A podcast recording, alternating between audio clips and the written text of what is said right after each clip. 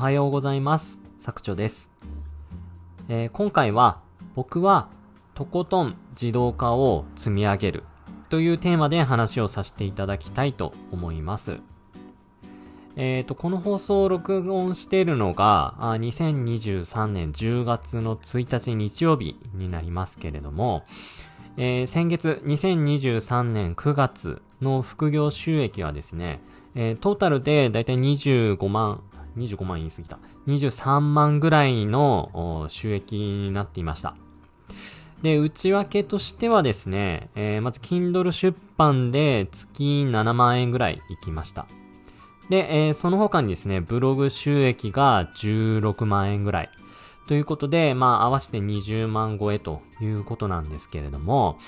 えっ、と、この間、まあ9月に僕がまあ20万円相当の作業をしたかっていうと、まあ実はそうじゃないんですよ。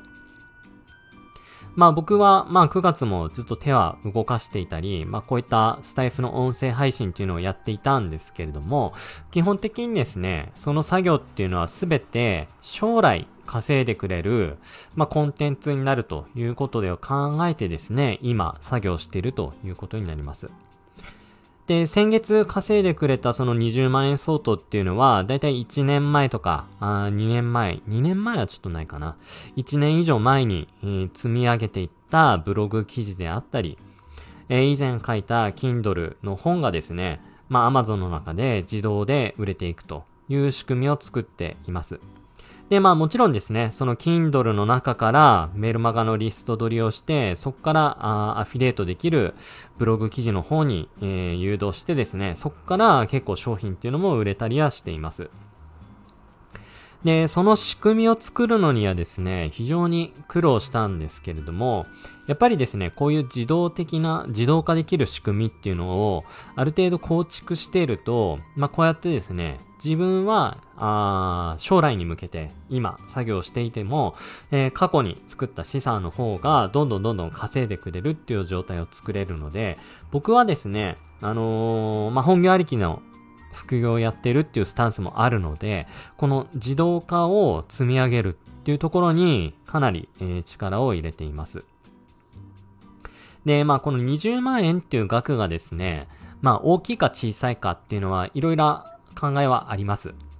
で、特に僕の周りだとですね、まあ月100万円稼ぎましたとか、あのー、まあ、50万円行きましたとか、まあそういう大きな金額を稼いでるって方もたくさんいるんですけれども、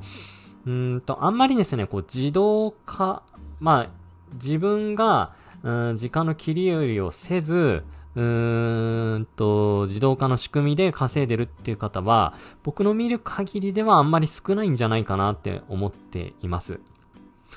まあ、特に大きく稼いでる方っていうのは、うんと、例えば Kindle 界隈だと出版サポートをしているとか、えー、もしくはコンサルをしているとかいうことで、えー、そういう方であると、まあ、例えば、えー、一人のお客さんを、うんと、まあ、ゲットって言い方するとあれですけど、一人のお客さんを、うん、得ると、まあ、そこでですね、5万とか10万とか、まあ、人によっては20万とかいう金額を得ることができるんですけれども、まあ、その金額を得た分ですね、えー、そこから、まあ、設定している期間にもよるんですが、数ヶ月の間間はですね、まあ、その方のために自分の時間を、こう、割いて、えー、活動してかいなきゃいけないということもあると思いますので、僕はですね、なかなかやっぱりこう、副業っていう時間の中で、えー、やる中で、そういったコンサルとかそういうのはできない。まあ、あんまりやりたくないっていうのもあるんですけれども、まあそこに魅力を感じてないというか、やっぱりこう自動化で稼いでいきたいというところがすごく思いがありますので、僕はそういう時間の切り売りになるコンサルとかサポート業とか、そういうのはあんまりやるつもりはないです。まあもしかしたら今後やるかもしれないんですけれども、今のところはそういうのはあんまりやる予定はないです。まあこういう話をするとですね、あの、コンサルとかサポートをやってる人を、まあこう批判してるんじゃないかっていうふうに思われるかもしれないんですけれども、まあそれはそれで違ってですね、まあそういうサポートとかコンサルをすることで、よりですね、その、相手となるお客さんの悩み悩みの部分を知ることができるので、まあ、どういうコンテンツを作れば売れやすいかとか、まあ、そういうところにもですね、本当にフォーカスできるんじゃないかなっていうふうには思っています。まあ、なのでですね、そのコンサルをやって稼ごうとか、まあ、そういう意図じゃなくって、コンサルをやって、えー、多くの方がどういうところでつまずいてるのか、悩んでいるのかっっていうところを知った上で、次の自分の活動の方に、えー、フィードバックしていく。まあそういう目線で、えー、活動をやるんであれば、全然ありかなっていうふうに思います。ただ、一方でですね、多くの方はやっぱりその目先の稼ぐっていうところにフォーカスして、サポート業とか、えー、コンサル業をやって何百万円稼ぎましたっていうふうに言ってる方が多いんじゃないかなって思うんですけれども、それをですね、あと、まあ、1年、2年、3年、5年、10年続けられますか？っていうところにですね、一回視点を下ろしてですね、えー、じっくり考えてみていただきたいなっていうふうに思うんですよね。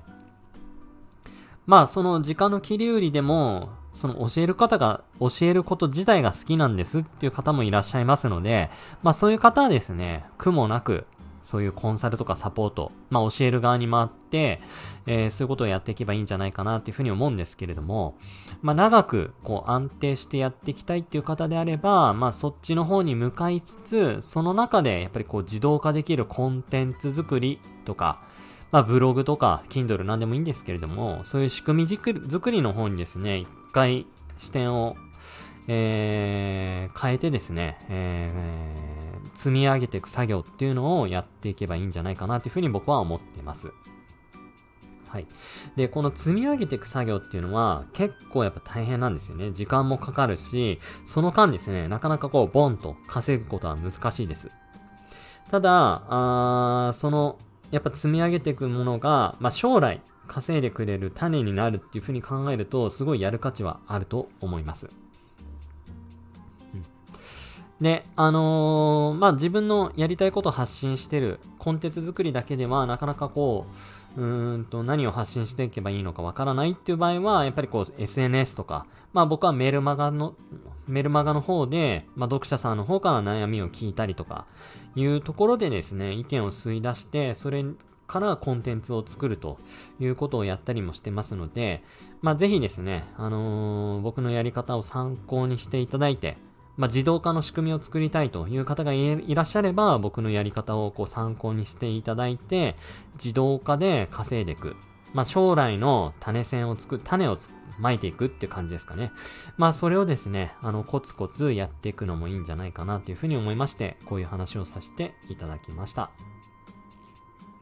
はい。ということで、えー、今回は僕はとことん自動化をあ進めていきますというような話をしていきました。ここまで聞いてくださり、どうもありがとうございます。